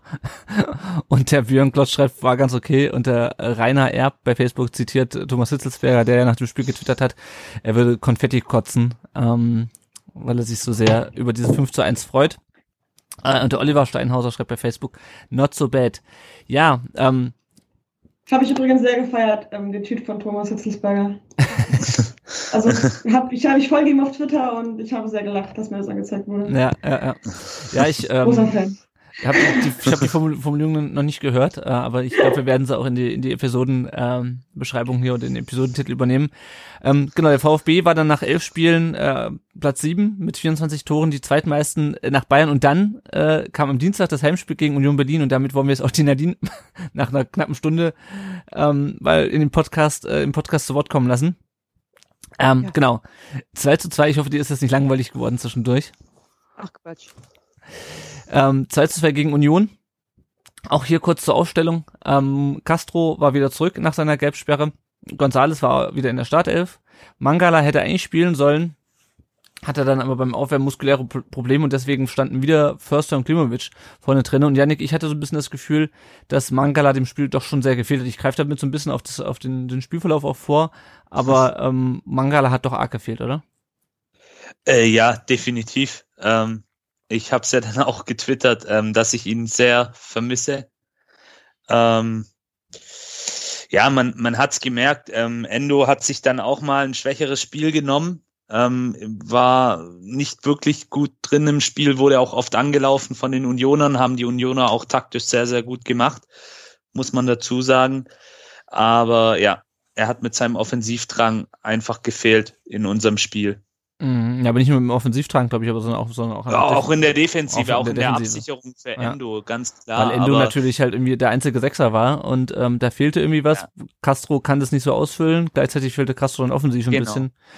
Ähm, ja, dann steigen wir doch direkt mal ins Spiel ein. Ähm, Mafropanos hat nach dem Foul äh, an Becker äh, gelb gesehen in der vierten Minute. Äh, dann gab es einen Freistoß. Trimmel schlägt den, Trimmel und nicht Trommel, wie ursprünglich in unserem Doc hier stand, schlägt ihn dann auf äh, Marvin Friedrich äh, und der gewinnt das Kopfball gegen Ende und plötzlich steht es nach vier Minuten schon 1-0 für Union. Benedikt, zuerst, fandst du die gelbe berechtigt gegen Mafopanos? Also ich, ich bin mir ehrlich gesagt, da, da, da muss ich vielleicht äh, noch jemand anderes fragen, weil ich hatte damals in den Fernsehbildern, hatte ich Mavropanos natürlich in höchster Not an dem Unioner vorbeischlittern sehen in der einzigen Einstellung, die Sky gezeigt hat, war es mir nicht ganz klar, ob der überhaupt jemanden getroffen hat. Ja? Mhm. Klar, der, der Unionsspieler springt hoch, äh, wälzt sich, äh, sicherlich, weil er natürlich auch eine Verletzung vermeiden will, vollkommen klar und dass, äh, dass der Stuttgarter da auch äh, in der Hinsicht ein bisschen zu äh, zu engagiert reingeht, ist auch vollkommen klar. Aber ich habe jetzt, ich habe jetzt direkt so aus den Fernsehbildern keinen Kontakt gesehen, deswegen habe ich das, mhm. hat mich das etwas verwundert, ja, ja. dass man da, äh, dass man da auch gleich gelb gibt. Ja.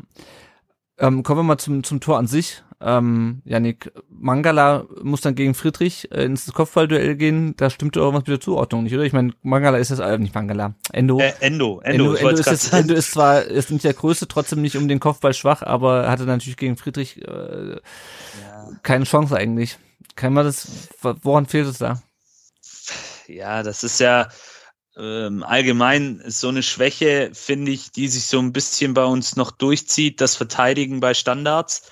Ähm, hat mich so ein bisschen erinnert an das ähm, da, äh, Führungstor bei Schalke, mhm. wo, wo auch der Freistoß aus ähnlicher Position Ciao, kommt. Ja. ja. genau, auf Ciao, der dann auch ähm, frei zum Kopfball kommt. Ähm, ja, natürlich ähm, sieht unglücklich aus. Ähm, man weiß aber natürlich auch, ähm, dass die Unioner sehr von Standards auch zehren, ähm, sind, glaube eine der standardstärksten Mannschaften in der Liga, ähm, sind mit, haben da mit Drimmel auch einen richtig guten Spieler, der da auch die Bälle gut reinbringt. Und ja, jetzt im Nachhinein muss man schon sagen, ähm, dass man jetzt unbedingt den Endo gegen den Friedrich, der ja auch gute 1 Meter 88, glaube ich, groß ist. Ein, ja, oder sogar noch größer. Ähm, ja, ein bisschen unglücklich. Endo ist kopfballstark, keine Frage, aber da fehlen dann eben die berühmten Zentimeter. Mhm. Aber war natürlich auch gut gemacht von Union. Ähm, das ist natürlich auch immer so die Sache, Sven Mislintat hat es in der Halbzeitpause gesagt, sowas zu verteidigen, klar, Zuordnungsfehler etc., ähm, aber es ist natürlich auch super ausgeführt von Union und gut vollendet. Da kann dann Kobel auch nichts mehr machen. Das ja. ja. ist leider so schwer ja. zu verteidigen. Na, na, auf jeden Fall stand Mavropanos hat ja eigentlich schon, der, dem ist ja der Ball ganz knapp über den Schädel mm, äh, ja, gerauscht. Genau. Ne? Also der war ja fast, war, war ja fast dran. Ja. Genau, wenn er rankommt. Sagen, das ist, das ist eine, so, so, so ideal geschossen vom Trimmel. Äh, zwei waren fast dran. Äh, also von dem her war es einfach eigentlich eine, eine astreine Flanke. Ja. Klasse ja. gemacht. Ja. Kann man nicht anders sagen. Ja. Ja, ja Nadine, äh, dann lag Union in diesem, äh, man kann es nicht anders nennen, quasi Spitzenspiel, relativ früh in Führung. Ähm, Union hat ja genauso, liegt ja genauso wie der VfB eine ziemlich gute Saison. Bis dahin, äh, beide Mannschaften waren voll im Spielpunkt gleich und sind auch, und das Ergebnis vorwegnehmen zu wollen, jetzt immer noch. Ähm, warst du überrascht, dass ihr so früh in Führung geht? Nee, gar, also es ist immer schön, wenn wir früh in Führung gehen, sage ich mal. Mhm. Aber das zieht sich bei uns so ein bisschen durch die Saison. Wir haben wirklich in den, in den ersten 15 Minuten haben wir die meisten Saisontore bisher Aha. geschossen. Äh, wir sind gegen Frankfurt früh in Führung gegangen. Ich glaube, da haben wir nach 15 Minuten oder so haben wir schon 2-0 geführt. Gegen Bayern haben wir ein frühes Tor geschossen. Also das hat sich jetzt eigentlich nur so fortgesetzt, dass wir ähm, wieder mit mit äh, Karacho anfangen sozusagen und, und äh, ein schnelles Tor machen. Mhm. Ja, und das war ja nicht nur das Tor. Also ich glaube, selbst wenn der Freistoß jetzt nicht ähm, zum, zum Tor geführt hätte, war auf jeden Fall Union in der, in der ersten Halbzeit auf jeden Fall bissiger. Ähm, ja. Und der, der VfB sehr, sehr stark unter Druck. Ähm, es war so ein bisschen Ähm, wurde, glaube ich, du bist auch als Kater beschrieben äh, von manchen Medien nach dem, nach dem, nach dem Dortmund-Spiel. Es waren unglaublich viele Fehlpässe und Ballverluste auf unserer Seite und das ist natürlich was, was Union äh, in die Karten spielt, glaube ich. Ähm, ich habe jetzt nicht so viele Spiele von euch gesehen, ähm, aber das ist, glaube ich, schon so ein bisschen auch euer, euer Markenzeichen, dass ihr dann, wenn so ein äh, Gegner so unsicher ist, ähm, und ich hatte ja auch schon gerade diese, diese ähm, das Fehlen von Mangala bei uns im defensiven Mittelfeld angesprochen und die, äh, die Auswirkungen, die das auf die Statik der Mannschaft so ein bisschen hatte, das ist, glaube ich, genau, ähm, läuft euch, glaube ich, ganz gut rein, sowas, oder? Ja, also das definitiv. Unsere, unsere äh, Spieler, die rennen ja den Gegner an, sobald er irgendwie den Ball hat. Und da rennt dann auch nicht nur einer, sondern es ist wirklich gut zu beobachten, ähm, wie alle Spieler nach vorne rücken. Die Ketten verschieben da alle gleichzeitig. Und es ist schon, glaube ich, ein massiver Druck, der dann da auf den Gegner ausgeübt wird. Und wenn man da dann halt noch verunsichert ist, so ein Ballverlust, sage ich mal, ist dann da schnell provoziert, weil mhm. mehr, mehr ist es ja eigentlich nicht. Druck ausüben, den Gegner immer wieder anlaufen und nerven. Die Fehlpässe kommen von alleine und die musst du dir dann halt nur holen, sozusagen. Ja. Ja, ja, und das war halt das, was der VfB jetzt in diesem Spiel nicht gemacht hat, was gegen Dortmund ja super geklappt hat, ja, dass man sich immer wieder die Bälle holt und dann schnell umschaltet. Genau das hat der Union dann in dem Fall gemacht und beim VfB hat es halt nicht geklappt. Ähm, und mich hat es irgendwann so ein bisschen an die zweite Liga erinnert. Äh, und das ist das nicht despektierlich gegen Union gemeint, aber ähm, VfB hatte relativ wenig Platz vorne, äh, wobei wir in der zweiten Liga eigentlich ein bisschen mehr Platz hatten, äh, aber je näher wir dem Strafraum kamen, dann eben doch nicht. Und halt wenig Ideen irgendwie, um Union irgendwie gefährlich zu werden. Äh, und Union dann irgendwie mit diesem ähm, schnellen Umschaltspiel. und dann hat ähm, Pellegrino Materazzo bereits in der Halbzeit gewechselt, was finde ich auch ungewöhnlich ist. Äh, Kulibali für Sosa rein und die Davi für Klimovic und Gonzales ist dann auf die linke Seite äh, gerutscht, äh, ist aber dann im Laufe der zweiten Halbzeit relativ bald wieder in die, in die Mitte gerutscht und Kulibali hat dann links gespielt. Aber ähm, Benedikt, fandst du die Wechsel nachvollziehbar zur Halbzeit? Äh, auf jeden Fall. Auf jeden Fall, ähm, klar, du sagst es schon richtig, normalerweise wird ein Pellegrino Materazzo erst ab der 70., 80. Minute wechseln. Ja, dass er jetzt schon zur Halbzeit wechselt, ist außer, außergewöhnlich ähm, ist es natürlich immer schwierig, Offensivspiele nach ihrem Spiel zu bewerten, wenn sie gar nicht richtig eingebunden werden. Ja? Mhm. Und definitiv hatten sie es die ganze, die ganze erste Halbzeit sehr, sehr schwer und insgesamt war es natürlich sehr, sehr schwer, Union zu, bespiel zu bespielen. Weil wenn ich jetzt zum Beispiel nochmal auf, mein, äh, auf meine äh, Taktik äh, äh, Aufstellung schaue von Union, da sehe ich eine Fünferkette. Ja? Mhm. Und äh, ist natürlich klar, Union hat dadurch äh, in der Vergangenheit auch sehr erfolgreich gespielt, indem sie so ein bisschen, äh, bitte wieder nicht äh, falsch verstehen, so ein bisschen ihre Zweitligamauer hinten aufgebaut hat. Aber wie gesagt, es funktioniert auch in der ersten Liga. Ja, deswegen kann man sich vielleicht da mal den, den Sprech ein bisschen umgewöhnen. Aber ich fand es super, wie, wie die defensive Stabilität da vom, äh, vom, von Union war. Und äh, wie gesagt, Sosa ist auch jemand, der mittlerweile auch ein bisschen mehr von seinem Dribbling lebt, ja, und dann nachher von den Außen mhm. die Bälle reinschlägt. Äh, der Klimowitz ist noch jemand, der so ein bisschen, finde ich, so ein bisschen noch ins Spiel, ins Stuttgarter Spiel reinfinden muss. Er hat super Situationen hier und da, aber sagen wir mal so, als er ist nicht so derjenige, der äh, stetig den Ball am an, oder die Räume sucht und alles Mögliche.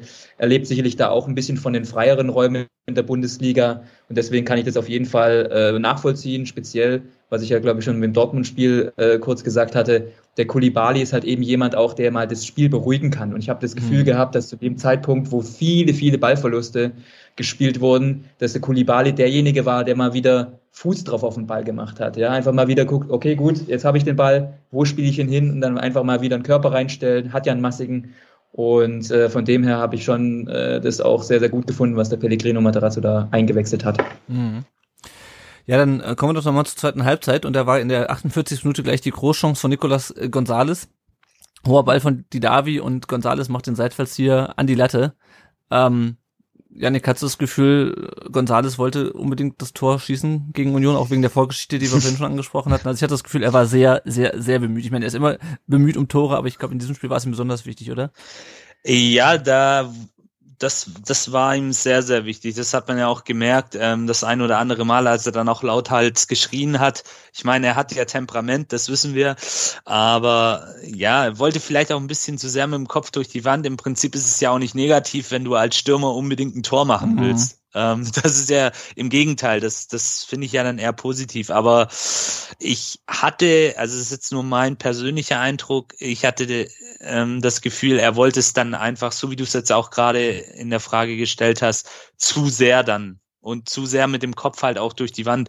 Wobei, sind wir ehrlich, also dieser Seitfallzieher, wenn der reingeht, ähm, das wäre wahrscheinlich das VfB-Tor des Jahrhunderts gewesen. Ja. Ähm, ja, hätte er den richtig getroffen, dann hätte man echt nicht meckern können. Ja. Nee, also da glaube ich wäre auch der ähm, Lute, der ja. in meinen Augen übrigens auch ein sehr, sehr gutes Spiel gemacht hat, wäre da glaube ich nicht mehr rangekommen. Also. Nee, definitiv nicht.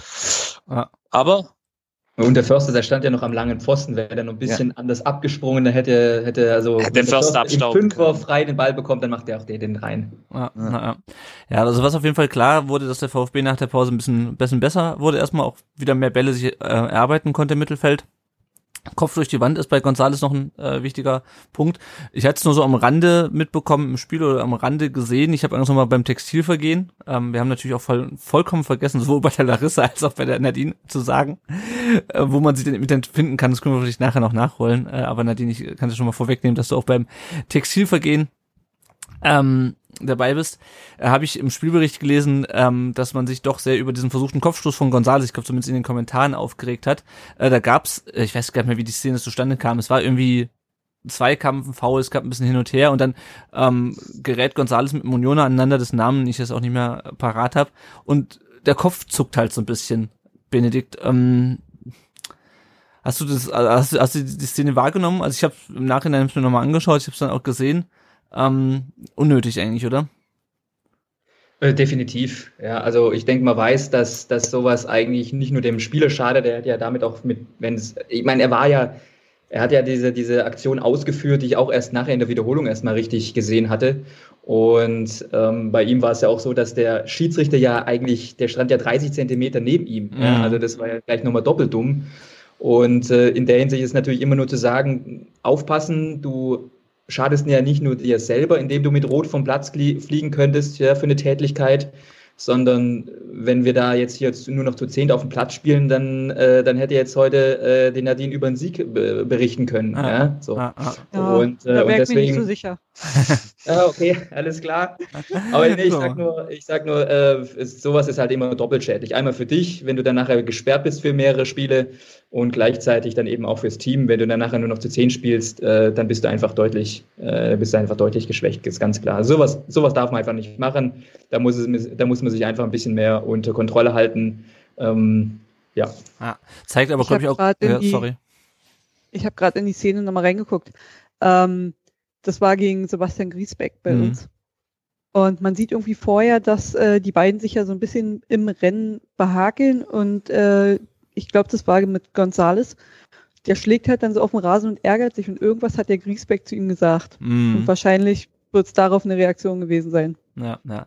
Ja, also wie gesagt, man muss es jetzt auch nicht überdramatisieren, aber es wäre halt ärgerlich gewesen. Und ich glaube, wenn Gonzales da rot gesehen hätte und wir das Spiel verloren hätten, dann würde ich nicht die Schlagzeilen hinterherlesen. Ähm, aber gut, wollen wir es nicht uns so lange dran aufhalten. Ähm, Castro hatte dann auch eine, eine Großchance nach einem Fehler von Lute, die er leider nicht äh, verwandelt hat. Und dann kam in der 77. Minute das 2 zu 0 durch und das musste mir helfen, Nadine, weil ich den nicht nachgeguckt habe, wie man ihn ausspricht. Avonie. Avonie, okay, also die, das I, Y, I wird einfach lang ausgesprochen. Durch Avonie. Genau. Ähm, relativ erschreckend fand ich aus VfB-Sicht. Lenz wird da überhaupt nicht am Flanken gehindert, der hat Platz ohne Ende. Avonie hat auch äh, kein Gegenspieler quasi. Ähm, das erinnert mich so ein bisschen an das 3 zu 1 von Förster gegen Dortmund, nur halt andersrum. Janik, was war da los? Ähm, Mannschaft kein Bock mehr, habe ich mir ja aufgeschrieben, kann ja eigentlich bei dieser Mannschaft nicht so wirklich sein. Wie war was was war da los? Ich, also ich war echt überrascht. Also ich hatte schon, dass das Union noch ein zweites Tor schießt, weil das für mich nicht für mich äh, nicht über komplett jenseits des Möglichen, aber ähm, so.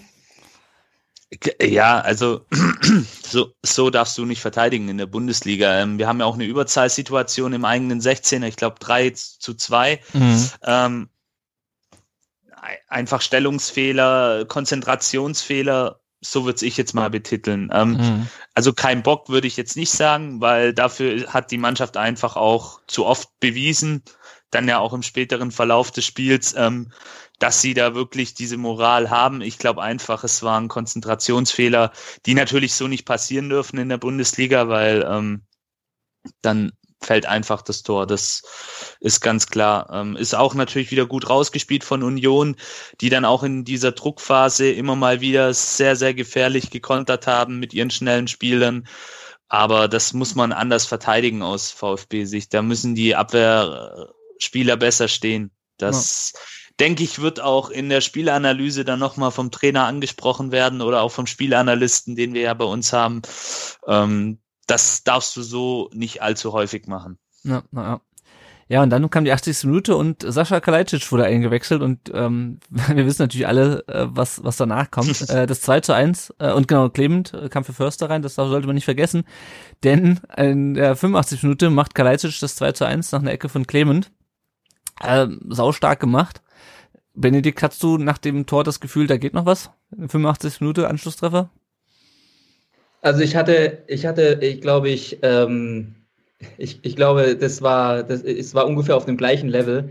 Ich hatte zwei Schlüsselmomente. Nummer eins war natürlich ganz klar das, äh, das Tor von Kalajdzic. Hat natürlich Hammer, äh, Hammer gemacht, gar keine Frage. Ähm, und, und ich mag die Spielweise von Kalajdzic sehr. Äh, ich habe da schon ein ganz kleines Flämmchen gehabt und gesagt, oh, vielleicht geht da noch was, ja. Äh, und die andere Geschichte, wo ich auch noch ein kleines Flämmchen gehabt habe, als Förster ausgewechselt wurde durch mhm. Clement, weil man einfach weiß, der Clement ist derjenige, der kann einfach super gute Ecken äh, mhm. schlagen. Und in der kompletten Saison ähm, hätte ich mir sowas gewünscht, wie zum Beispiel wie in der NFL der Kicker, der einfach mhm. nur reinkommt, macht die, die, Ecken, äh, macht, ja. die, macht die Ecken und dann geht er wieder raus auf die Bank. Ja. Dafür wäre der Clement hervorragend. Ja. ja, ich hätte mir auch gewünscht, dass man, also ich hatte so ein bisschen das Gefühl, das Tor hätte man schon zehn Minuten früher haben können, wenn man Förster schon früher runtergenommen hätte. Aber gut, ähm, Nadine, wie ging's dir denn nach dem Anschlusstreffer? Ja, äh, ich habe schon irgendwie geahnt, dass das Ganze noch ein, wieder so einen komischen Verlauf vernimmt. Mhm. Und äh, dass es am Ende unentschieden ausgeht. Also es war, glaube ich, viel, also ist jetzt leicht gesagt, aber ich glaube, das ging nach vielen Unionern auch ähnlich so, dass abzusehen war, dass da irgendwie nur noch ein Punkt bei rausspringt, wenn überhaupt. Mhm. Mhm. Ähm, ja, und damit ähm, kommen wir auch noch zum, zum Schlusspunkt, also quasi Schlusspunkt des Spiels, das 2 zu 2 durch Kalajdzic. Hohe Flanke von Didavi, nimmt den Ball mit der Brust, wie wir jetzt äh, mittlerweile, wie wir es mittlerweile alle wissen, an ähm, und sendet einen per Dropkick ins Tor. Ähm, drei Minuten hat der, ähm, hat der Videoschiedsrichter das Tor überprüft. Yannick, was gibt es? Also ich, keine Ahnung. Ich habe mir das angeguckt, habe gedacht, oh, Hand vielleicht? Okay, nochmal Wiederholung. Nee, oder? Dritte Wiederholung, okay, nee, ganz eindeutig Brust. Ja. Janik, was, was, ich, ich, was, was, hab, was, kann man da drei Minuten prüfen? Ich weiß es nicht, keine Ahnung. Äh, vielleicht war der Rasen schlecht oder sie wollten seine Schuhe sich anschauen. Ich, ich habe keine Ahnung. Also für mich, ähm, ich habe klar der, im ersten Moment auch gedacht, okay, vielleicht war der Ball doch eben an der Hand, weil aus der Fernperspektive hat man das nicht gesehen. Aber dann, als ich, als klar war, okay, Handspiel war es nicht, abseits war es auf gar keinen Fall. Ähm, dann, dann habe ich wirklich meinen Fernseher so ein bisschen angeschrien. Ähm, übrigens, sorry an meine Nachbarn, wenn ich da jemanden geweckt habe. Ähm, aber ich war, ich war wirklich sauer. Ich sag mal, Leute, das ist doch nicht euer Ernst. Das, das kann doch nicht wahr sein. Ein kurzer Check, okay, aber ihr, ihr könnt doch jetzt hier nicht drei Minuten oder, oder, oder vier Minuten lang da, da rummachen. Das, das, das ist doch einfach Mist. Also, ja. ja. Nee, habe ich nicht verstanden, aber umso erfreuter war ich dann, dass das Tor gezählt hat. Ähm, man muss auch sagen, die Flanke von Didavi 1A ähm, durch Didavi mhm. wurde auch, ähm, das muss man, denke ich, auch mal erwähnen, das Spiel besser, gerade was die Offensive angeht, weil er ja auch oft kritisiert wird, natürlich auch zu Recht, dass er das Spiel verschleppt. In dem Fall hat er das Spiel so ein bisschen wiederbelebt auch. Das muss man einfach sagen. Ja. Nicht nur wegen der Vorlage, sondern auch allgemein ähm, wie er da die Bälle auch vorne gehalten hat und verteilt hat. Ähm, bitte mehr davon. Ja, naja. Ja, und dann äh, gab es natürlich, dass das so lange geprüft wurde, auch relativ viel Nachspielzeit. Gotcha wird er wahrscheinlich ausgesprochen, oder? Oh, nee, ja. ganz einfach Gogia. Gogia, na gut. Äh, Gogia, dann hätte er fast noch das 3 zu 2 gemacht. Ähm, zum Glück ist dazu aber nicht gekommen und damit ähm, ging das Spiel am Ende 2 zu 2 aus. Gut, über Sascha Stegemann müssen wir jetzt nicht nochmal ausführlich sprechen. Ähm, das war ja der gleiche Schiedsrichter, der damals das Wiesbaden-Spiel von uns gepfiffen hat, mit dem Elfmeter in der Nachspielzeit. Äh, ich sehe hier gar nichts. Ähm, ja, wir haben eigentlich über viele Punkte schon gesprochen. Ähm, Benedikt, hast du auch das Gefühl, dass die Mannschaft ein bisschen Problem damit hatte, sich nach diesem Dortmund-Spiel mental umzustellen auf ein man hört sich lustig an, aber auf einen Gegner, der schwerer zu bespielen ist als der BVB nach diesem, äh, in diesem Spiel zumindest? Boah, also ich, das ist natürlich schwierig jetzt äh, zu sagen. Das war natürlich auch eine kurze, kurze Abstand mhm. äh, zwischen den Spielen, ja. Und ich denke, die, die, ähm, die Dortmunder waren, sind natürlich noch ein bisschen mehr von so einem von so einem Negativtrip gekommen damals mit zweimal Unentschieden, einmal verloren, äh, glaube ich, wenn ich das gerade in, im, richtig im Kopf habe, ja. Und die und die Unioner, die waren auf einem Hypertrain, ja, und, und, und haben halt einfach vor allen Dingen einfach hinten so ein bisschen mehr den Zement angerührt. Und daher denke ich, ist es für jede Mannschaft schwierig, dort irgendwie rumzukommen. Und speziell für eine, für eine Mannschaft, die wie der VfB, die einfach vor allen Dingen auf schnelles Umschaltspiel setzt, auf, auf äh, schnelle Tempo-Dribblings, äh, Dropkicks hier und da und, und äh, ich habe halt eben auch gesehen, dass dass die, dass, dass es eben auch gar kein hohes Pressing gab, ja, äh, oder zumindest mhm. habe ich das nicht gesehen, ja. Und wenn es halt eben kein hohes Pressing gibt und, und wie so in der letzten Saison die, die Stürmer anfangen, an der Mittelkreis anfangen, die äh, irgendwie die, ja, äh, irgendwie die, die, die Abwehrspieler zu be belaufen, dann ist natürlich klar, dass da sehr, sehr wenig Räume in der, äh, in der gegnerischen Hälfte sind. Mhm. Und von dem her sehe ich da jetzt weniger ein mentales als vielmehr jetzt sagen wir mal ein, ein, ein stellungstechnisches ähm, mhm. Problem. Ich weiß nicht ganz genau, Pellegrine Matarazzo da in der ersten Hälfte speziell da äh, seine Aufstellung richtig parat hatte, aber äh, wie gesagt, die, die Unioner waren schwer zu spielen, haben es sehr, sehr gut defensiv gemacht und haben sehr gute Konter ausgespielt. Ähm, und von dem her äh, würde ich das mal eher auf, auf, auf der Schiene belassen, ja. Mhm. Ja, Kalajdzic hat mit den ersten beiden Toren nach, den, nach dem, seit dem Leverkusen-Spiel am dritten Spieltag und natürlich noch mit diesem äh, grandiosen Zitat, äh, wo er sich im Field-Interview ärgert, dass er sich nicht, nicht selber bei Kickbase aufgestellt hat. Ähm, großartig. Gut, dann schauen wir doch mal auf die Lage nach dem zwölften Spieltag. Der VfB ist ja siebter. Äh, punktgleich mit Union äh, und mit Gladbach. Auf Union ein Platz davor, Gladbach ein Platz dahinter mit 18 Punkten. Haben wir jetzt. Elf Punkte sind wir vom Relegationsplatz. Äh, bis Weihnachten stehen jetzt noch zwei Spiele an, am Sonntag in Wolfsburg und dann im Pokal gegen Freiburg und dann natürlich noch in der äh, die, die Resthinrunde nächstes Jahr Leipzig, Augsburg, Gladbach und Bielefeld dann. Ähm, ja, nächster Gegner Wolfsburg. Die haben jetzt gegen Bayern gestern Abend, am Mittwochabend, das erste Spiel in dieser Saison verloren mit 1 zu 2. Äh, stehen drei Punkte vor dem VfB auf Platz 5. Ähm, Brekalo äh, und Ginczek sind natürlich die beiden Spieler beim VfL mit, mit VfB-Vergangenheit, Josep Brekalo und Daniel Ginczek. Und was auch ganz interessant ist, das ist ja ein Auswärtsspiel, liegt dem VfB eigentlich, aber Wolfsburg ist auch die zweitbeste Heimmannschaft äh, der Liga und wir sind die zweitbeste Auswärtsmannschaft. Äh, könnte also interessant werden. Und sie haben erst 13 Gegentore. Ähm, dass äh, nur Bayer, Leverkusen und äh, Red Bull äh, Salzburg hätte ich beinahe gesagt, äh, Leipzig haben weniger Gegentore kassiert. Und ähm, ist was eigentlich mich, das Gleiche. Ja, genau. Was mich eigentlich, äh, was mich wieder positiv stimmt, ist, dass wir seit 15 Jahren nicht in Wolfsburg gewonnen haben. Ähm, und äh, da wir auch seit äh, seit 14 Jahren in Mainz nicht gewonnen oder 15 Jahren in Mainz nicht gewonnen hatten, seit sieben Jahren in Berlin und seit 15, 14 Jahren in Dortmund nicht gewonnen haben, gehe ich schwer davon aus, dass wir am, am Sonntag auch diese Serie brechen. Ähm, schauen wir mal. Genau, und ähm, was auch nur so eine kleine Parallele zu diesem Dortmund-Spiel ist, äh, Wut, Werk, Wut Weghorst Vote, keine Ahnung, wie sein Vorname ausgesprochen wird, ähm, hat neun Tore geschossen, ist aber damit auch mit Abstand der beste äh, Torschütze äh, bei den Wolfsburgern. Das war ja vor dem Dortmund-Spiel beim BVB auch so. Ich glaube, der zweitbeste Torschütze war, äh, glaube ich, mal Tummels mit zwei oder drei Toren. Äh, nur das Problem ist halt, dass Wekos, was heißt das Problem? Wekos ist halt nicht verletzt im Gegensatz zu, zu äh, Holland. Deswegen, ja, also auf den müssen wir auf jeden Fall aufpassen. Apropos Verletzte, ähm, Tommy ist immer noch verletzt, Avucha trainiert es mittlerweile wieder, das äh, schon seit ein paar Wochen. Al Gadoui, Sissé fallen aus, Karasor fällt wohl aus, äh, immer noch. Und ähm, ja, bei Mangala hoffe ich einfach, dass der es am, am Sonntag wieder spielt. Und dann blicken wir jetzt nochmal gerade auf ein paar andere Themen rund um den Brustring. Kurz zu den Nachwuchsmannschaften, U19 und U17 spielen ja weiterhin nicht. Die äh, zweite Mannschaft hat am Freitag jetzt bei der FK Pirmasens 0 zu 0 gespielt. Das Spiel am Dienstag beim TSV Steinbach wurde wegen eines Trauerfalls äh, beim Heimverein verlegt und jetzt spielen sie am Samstag beim TSV Schott Mainz. Und der VfB ist jetzt mit zwei Spielen weniger 13. in der Tabelle und spielt jetzt vor Weihnachten noch ähm, gegen Groß Asbach und dann geht's am 9.1. gegen Balingen weiter. Kurzer Blick auf die Leihspieler. Nikolas Nathai hat beim 0 zu 3 gegen Fürth mit Sandhausen äh, durchgespielt äh, am, am Wochenende und jetzt unter der Woche beim 0 zu 4 beim HSV wurde nach 83 Minuten ausgewechselt. Ähm, Tore für den HSV natürlich äh, wieder von Terodde. Und Sandhausen ist das 16. Das heißt, die stehen äh, auf dem Relegationsplatz. Und Pablo Maffeo hat beim 1-0 von Huesca gegen Alaves äh, durchgespielt. Das war auch der erste Saisonsieg am 13. Spieltag von Huesca. Äh, sind jetzt immerhin Vor Tabellenvorletzter dadurch. Und in der ersten Pokalrunde gehen beim 3 2 nach Verlängerung gegen den SC Marsha Malo, oder wie man auch immer den ausspricht, äh, stand Maffeo nicht im Kader. So viel zu den Leihspielen. So, wir haben jetzt noch ähm, ein paar Themen abseits des grünen Rasens, da können wir vielleicht ganz kurz drüber sprechen, weil wir schon relativ lang aufnehmen.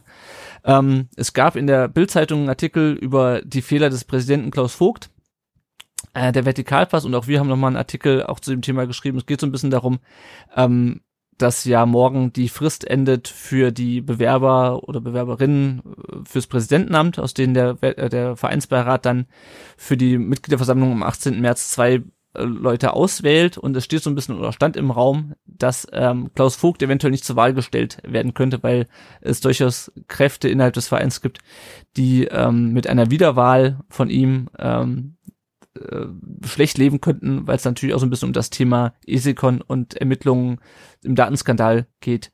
Ähm, wie, für wie wahrscheinlich, Benedikt, hältst du es, dass dass Klaus Vogt nicht nochmal nominiert wird? Oh, das ist, das wäre sehr schade. Ja, also was, was die, was dieses, äh, sagen wir mal, äh, Triplett da zustande gebracht hat jetzt in den letzten Jahren mit Klaus Vogt, mit äh, Thomas Hitzelsberger und Sven Mislintat ist natürlich phänomenal. Das ist genau das, was nach den ganzen turbulenten Jahren davor, also nicht nur unter, unter Friedrich, sondern es hat schon viel, viel früher schon begonnen, ähm, wie da immer die Wellen hochgeschlagen sind. Also ich finde es äh, anmaßend zu sagen, äh, dass speziell innerhalb des VfBs äh, irgendwelche, irgendwelche Leute äh, da jetzt gegen den äh, Klaus Vogt, äh, gegen den Klaus Vogt sind. Also ich speziell von diesen Leuten, die es aus dem Verein äh, behaupten, jemand, der dem Verein so gut tut, ja, jemand, der, der, der, der, der sich heute auf Twitter äußert und sagt, egal ob haupt-, nebenberuflich oder irgendwas, mhm. er will auf jeden Fall seine, äh, seine, ähm, seine Kandidatur einreichen. Der zeigt einfach, dass er ein tausendprozentiges Herz für den Verein hat und das und den Verein über sein, sein persönliches Ego stellt. Und ich glaube, das tut dem Verein sehr, sehr gut. Und äh, jeder, der in dem Verein dagegen sein sollte, muss ich sagen, das, äh, das, das kann ich überhaupt nicht nachvollziehen. Mhm. Ja, also wie gesagt, ihr könnt danach, ihr könnt auch nochmal ausführlich den Artikel bei uns lesen, auf rund um den Brustring.de, aber natürlich auch beim Vertikalpass. Christoph Ruf hat auf Spiegel Online einen Artikel drüber geschrieben. Das Thema ist auf jeden Fall äh, brandaktuell. Morgen endet die Frist, beziehungsweise wenn ihr das hört, dann wahrscheinlich heute. Ähm, ja, schauen wir mal, was da, was da noch so kommt. Äh, auch nach Ende der Bewerbungsfrist ähm, von der EV rüber zu, zur AG, vom EV rüber zur AG. Äh, Thomas Hitzelsberger hat am Montag ähm, die Mitarbeiter darüber informiert, dass er die Führungsebene ein bisschen umbaut. Am wichtigsten ist dabei sicherlich, dass Oliver Schraff jetzt nicht mehr Direktor Kommunikation ist. Das ist momentan noch, noch unbesetzt. Äh, und ein weiterer Direktor hat äh, heute direkt brandaktuelle Nachricht seinen Vertrag verlängert. Sven Mislintat verlängert seinen Vertrag bis 2023. Yannick, deine Reaktion dazu? Wie fühlen Sie sich? Ja, ja. ich habe es gefeiert. Also ich denke, so wie ein Großteil der VfB-Fans. Ähm, er ist einfach ein ganz, ganz wichtiger Faktor für den aktuellen Erfolg. Ähm, er hat diese Mannschaft äh, maßgeblich mit zusammengestellt. Ähm, und ich denke, er wird da auch weiter in seinen Kompetenten, in seinen Kompetenzen wachsen. Und er hat einfach dieses Auge, dieses Diamantenauge in Anführungsstrichen für junge, talentierte Spieler. Das hat er jetzt schon des Öfteren unter Beweis gestellt, auch nicht nur bei uns, auch bei den Dortmundern, um da nochmal einen kurzen Schwenk zu machen. Ah. Ähm, deswegen, also ich bin sehr, sehr froh, auch in seiner Außendarstellung ähm, ist es eine absolute Revolution zu den Herrschaften, die wir da so in den letzten Jahren ab und an mal in derselben Position hatten. Deswegen, es freut mich unglaublich und es ist einfach auch für die langfristige Planung der AG und des Vereins im Allgemeinen ist ganz, ganz wichtig. Ja, ja. Und ähm, wenn er verlängert hat, müsste das ja eigentlich auch heißen, dass äh, Thomas Hitzelsberger äh, länger da bleiben sollte. Larissa, wie ist denn so Geh aus mal davon aus, ja, ja. Larissa, wie ist denn so aus Dortmund der Blick auf, auf Sven Mislintat? Da ist er nur schon eine Weile weg von euch. Ähm, hat man den noch so ein bisschen im Blick? Ähm, wie, wie ist das? Also in meiner Bubble jetzt nicht unbedingt. Also klar, man kennt ihn. Mhm. Man ist ihm auch, glaube ich, sehr wohlgesonnen. Aber ich habe jetzt nichts mitbekommen, dass man ihm noch da irgendwelche, ja, ich weiß jetzt nicht, wie genau, wie du das meinst, ob man ihn im Blick hat, ob man ihn verfolgt oder ob man ihn Ja, genau, also ob man einfach so unter also ja, genau, also weil ob der ob jetzt äh, Akiwatzki ihn noch im Blick hat, das das, das will ich will ich gar nicht wissen. ähm, aber mehr so, ob man das noch so verfolgt als, als BVB-Fan. Ähm, Gerade da er jetzt auch wieder in, in der Bundesliga äh, aktiv ist äh, und wir mit ihm aufgestiegen sind. Also er war ja, ähm, es gab ja lange keinen direkten ähm, Spielkontakt sozusagen mit ihm, weil er also erst bei Arsenal war und dann jetzt ähm, bei uns in der zweiten Liga. Deswegen ähm, gut. Ja, das aber schon, dass so der eine oder andere mal, dass man so mal guckt, was macht er denn so, ja. wenn so der eine oder andere ähm, in der Nähe sich befindet. Jetzt wieder durch hat beim Stuttgart, beim VfB Stuttgart, da guckt man schon manchmal rüber, denke ich. Also ich zumindest. Na, na. Gut, dann haben wir noch ein paar, ähm, ein paar Meldungen, sind es eher, äh, Silas Wamagituka ist Rookie of the Month, äh, DFL Rookie of the Month, äh, November, nachdem Klimovic das im Oktober gewonnen hat und irgendwer hat auf Twitter schon geschrieben, dass ähm, Kulibali safe äh, Dezember ist. Äh, schauen wir mal. Äh, über die Verteidigung der Fernseher, brauchen wir es, glaube ich, nicht ausführlich äh, zu reden. Da hatten wir ja schon äh, bei dem äh, bei der Aufnahme zum Frankfurt-Spiel mit dem Basti Red kurz, kurz drüber gesprochen. Ähm, es war halt nicht die erwartete Revolution.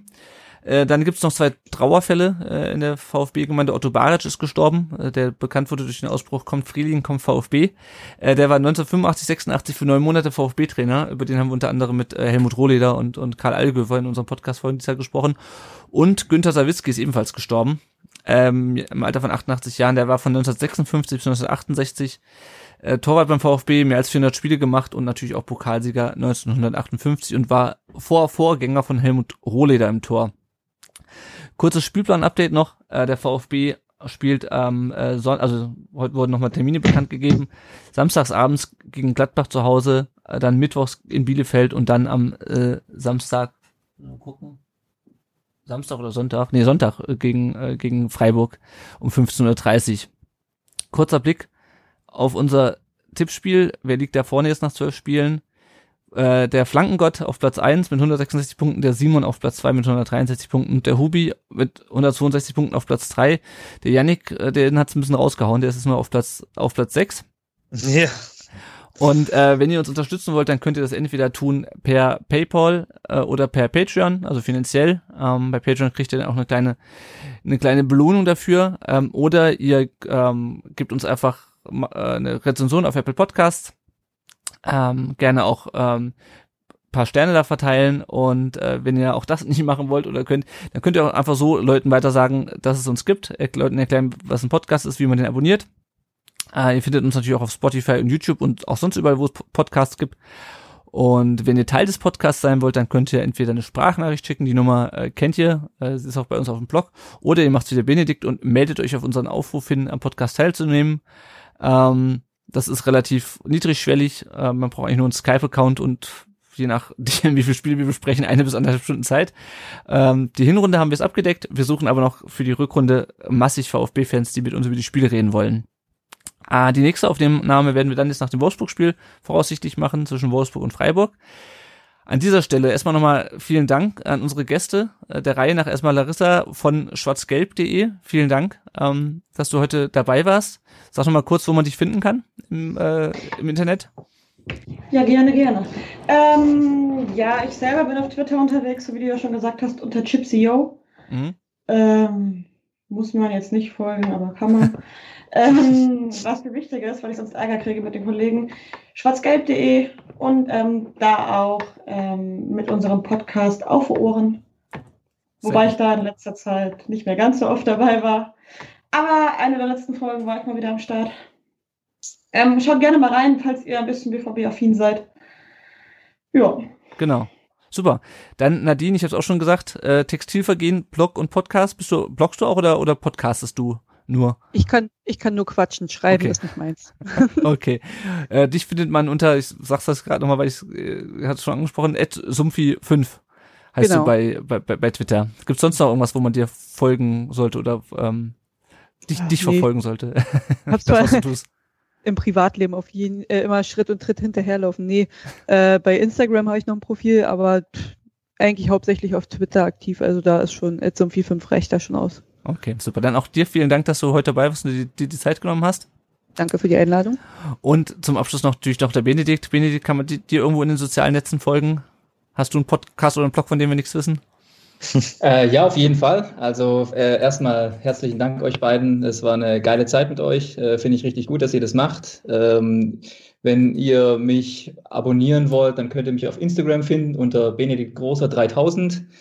Und auf der anderen Seite, wenn ihr euch für Persönlichkeitsentwicklung interessiert, wenn ihr persönlich wachsen wollt, mentale Blockaden übergehen wollt und einfach ein bisschen euer Leben pimpen wollt, dann könnt ihr auch meinem Podcast folgen, dem Blisspot gibt es genauso wie euch auch auf allen gängigen Kanälen. Das hätte mit der VfB mal letzte Saison gebraucht. Gut. Ja. Gut, also wie gesagt, wir hören uns äh, nach dem Wolfsburg-Spiel wieder. Und damit sage ich an dieser Stelle Tschüss und auf Wiedersehen. Ciao. Servus, ciao.